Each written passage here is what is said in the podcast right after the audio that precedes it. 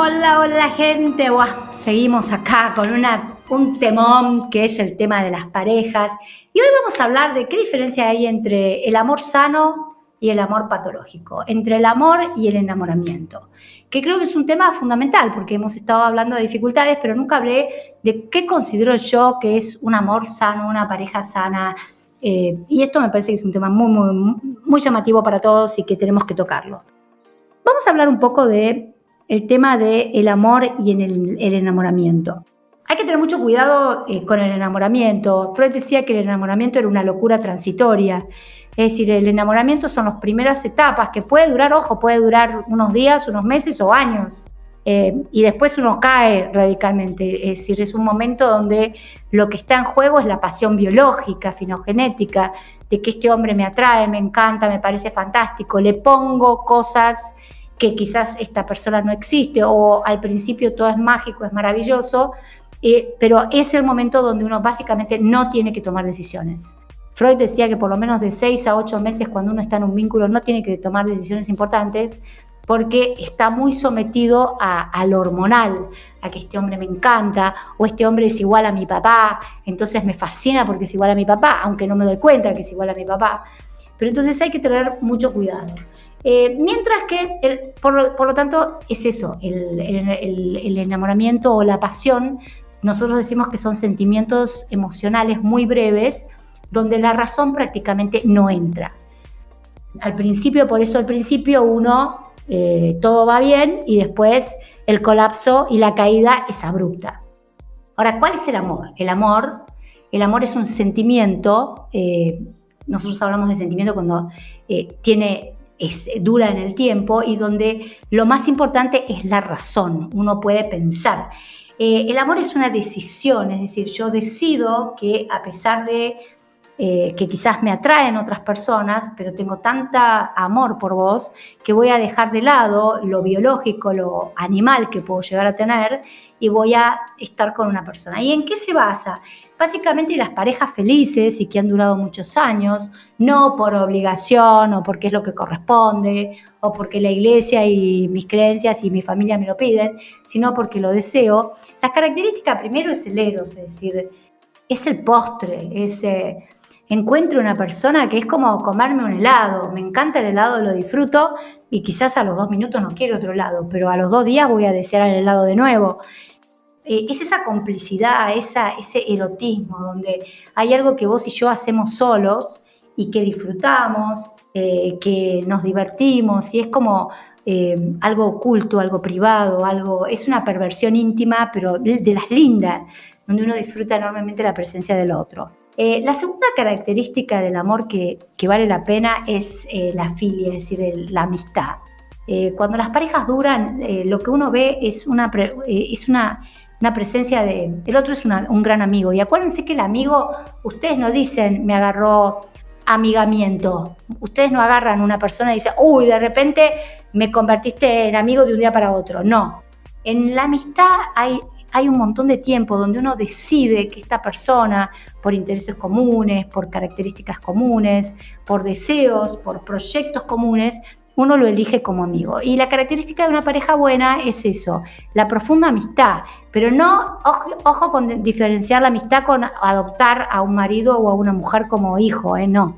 La amistad es, eh, somos leales, no te quiero dañar, te acompaño, este, tenemos proyectos de vida en común, nos divertimos, salimos a comer, disfrutamos de la vida, viajamos, leemos libros juntos, compartimos cosas. Esta es la segunda característica. Y la tercera es el ágape, que es la ternura, es decir, lo que a vos te produce alegría, para mí es me produce una enorme alegría, lo que a vos te duele, eh, para mí eh, me duele, hay una ternura, eh, tiene mucho que ver con la con la compasión, ¿no? que hablaba Buda, es decir, eh, inclusive si yo me tengo que hacer a un lado para que vos te desarrolles, crezcas, lo voy a hacer, no como inmolación, sino porque te amo tanto que si me tengo que correr o tengo que hacer algo que quizás no me gusta tanto, pero sé que para vos va a ser feliz, esto lo voy a hacer con alegría y con felicidad. Entonces, eh, ¿por qué eh, es tan importante la presencia del amor? Es decir, este tipo de parejas que a veces duran un tiempo, acuérdense que el amor puede acabar. Es decir, no hay, nadie puede decir que un sentimiento como el amor, que pudo haber sido muy genuino, yo he visto gente que se ha amado profundamente durante 7, 10, 11 años, y en un momento, bueno, la gente cambia, eh, los intereses cambian, eh, las, las actitudes y la vida puede producir cambios y no es que esa gente es mala o, sino que solamente ese periodo de erotismo, de amistad y de ternura se acabó y es parte de lo que uno tiene que aceptar que esto puede pasar en la vida. Ahora, hay que saber que hay gente, hay parejas que realmente son tóxicas. Y yo voy a hablar un poco de lo contrario al amor, que es cuando uno tiene que decir, bueno, esto no va más y yo esto no lo quiero en mi vida. Y acá es donde es tan importante que ustedes puedan decir, yo voy a correrme porque esta pareja no va. ¿Cuál es el problema que yo veo muchas veces en la gente que atiendo en los consultorios con tantos años y horas de atender gente? La gente no quiere duelar, no quiere aceptar que las cosas no van, que el amor se terminó o que el erotismo se terminó o que ya lo que a mí me interesaba vivir con vos no me interesa más, o que te empecé a conocer mejor y me di cuenta que hay gente que es realmente insoportable. Entonces, muchas veces uno empieza con un vínculo con una persona que parece amorosa y que con el tiempo, y voy a hablar de algún tipo de por qué alguna gente se, se tiene que ir de una pareja, hay gente que es sinceramente insoportable. Y muchas veces dentro de los insoportables están estos que yo hablaba antes, los indiferentes. Es decir, gente que realmente no les importa nada lo que les pasa al otro.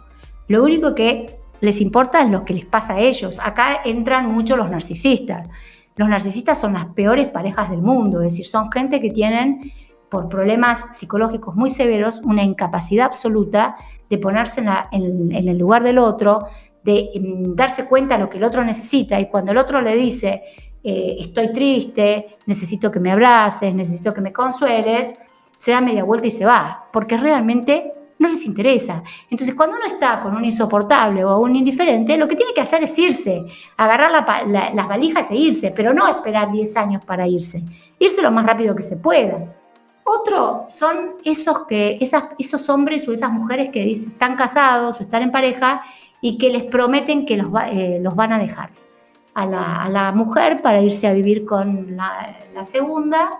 Bueno, esa gente no, no, hay que disparar, porque lo único que va a producir es que esperen y esperen años y años. Yo he tenido cantidad de gente que he tratado, de hombres que generalmente es muy común en los hombres, que las mujeres es más, más raro, pero es muy común en los hombres que dicen, no, no, no te preocupes, ni bien pueda, me voy. Lo que pasa que les meten cada, cada verso. Yo lo veo en la clínica, lo que pasa es que está deprimida, amenaza con esto, no la puedo dejar porque se le murió el padre o la madre, o perdió el trabajo, por los chicos. De esa gente, lo más sano es irse. Si yo pudiera gritarles, grito, disparen, porque esos son mentirosos.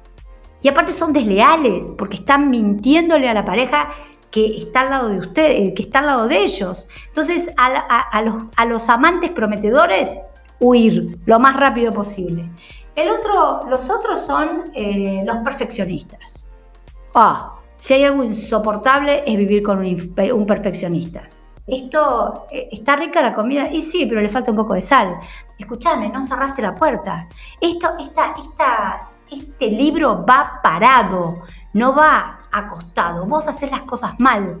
Eh, esta camisa está mal planchada, te falta... Bueno, vivir con un perfeccionista es un reaseguro de sufrimiento y lo único que les sugiero es que ni bien empiecen a ver que empieza a tener características de perfeccionista, mm, huyan, preparen las valijas y huyan a la derecha, como decía una, cuando era chiquita yo miraba un, un programa, un dibujito animado que decía huyamos a la derecha, huyamos a la izquierda, es decir, de un perfeccionista huyan, porque nunca va a aceptar nada de lo que les den, nunca van a estar contentos con nada de lo que hagan y siempre les va a faltar cinco centavos para el peso, para halagarlas, para decirle qué bueno lo que hicieron. El otro punto son los que no se quieren comprometer, los que son alejados, los que eh, por momento están, pero por momentos se van, por momentos se quieren comprometer, los indecisos, los que nunca saben qué quieren, los que siempre están con el rollo, esto es tan común, ahora lo veo tanto en la clínica, no me encontré todavía, me estoy buscando, no es el problema no sos vos, soy yo, es que no me, no me encontré, ¿dónde se van a tener que ir a buscar? Siempre les pregunto lo mismo, ¿dónde quieres irte a buscarte? ¿A la China? Ahí vas a encontrarte. Es decir, esta gente que siempre está con, no sé si esto es lo que yo quiero para mi vida, qué sé yo, no, esa gente hay que huir porque esa gente es pan para hoy, hambre para mañana, huyan de los que siempre se la pasan eh, huyendo y preguntándose, eh, esa gente no, es, para problemas. Y por otro, y por último, vamos a hacer la, gente, el hombre o la mujer, que en vez de encontrar en una pareja a un, a, un par, a un, a un marido, una mujer, eh, adoptan al, marido o la mujer. En vez de estar, por ejemplo, esas mujeres que adoptan al hijo y en vez de hacer mm, tres viandas, hacen cuatro. Esas parejas tampoco van. Los que los calman, los aconsejan, siempre están para lo que necesito. Em, eso, eso, esas parejas no, no terminan bien, o ese hombre que siempre está protegiendo a la mujer, que siempre, una cosa es un hombre protector, que es una característica propia del hombre, pero otra cosa es el hombre que adopta a la mujer como una niña insatisfecha. Yo tenía un, atendía bueno, tengo tanto para contarles, atendía un matrimonio que eh, él, era, tenía muchísimo dinero, ella era muy linda, jovencita, mucho más joven que él, pero la verdad que el, hombre la trataba como si fuera el padre y le decía, vos tenés que hacer esto, vos tenés que hacer lo otro, eh, yo, te, yo te voy a mantener y qué sé yo. Vino al consultorio mío con ideación suicida esta chica, porque ya no aguantaba más tener un hombre que era el padre protector, que le decía todo lo que necesitaba, pero que ella se sentía que no valía nada, es decir, que estas parejas, cuando el hombre asume el rol de padre o la mujer de la madre, esto termina mal. Hagan su experiencia, pero esto termina mal. Y por último, eh, el, otro, el otro tema importantísimo es, el que tiene poder en una pareja es el que es libre y el que no depende. No es el que tiene plata o el que manda, ese no es el que más poder tiene en la pareja. El que más poder tiene en la pareja es, eh, es aquella persona que no depende tanto del otro.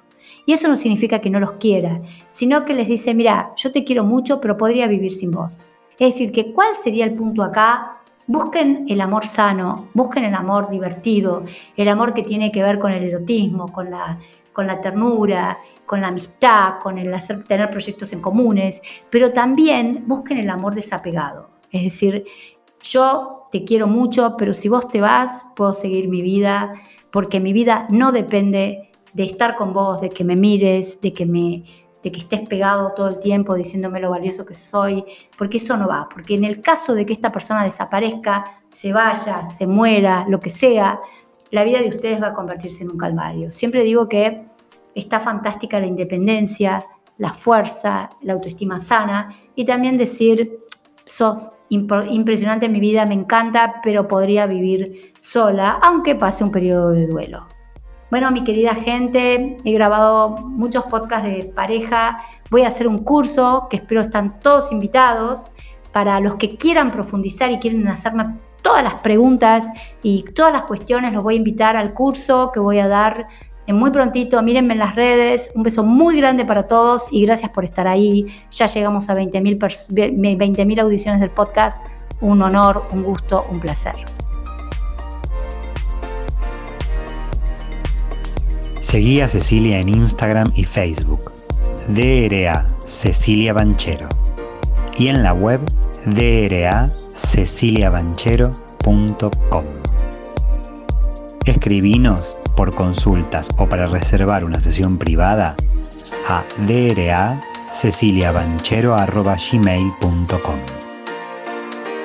Escuchaste Yo Soy Abundante con Cecilia Banchero tu espacio de libertad y abundancia.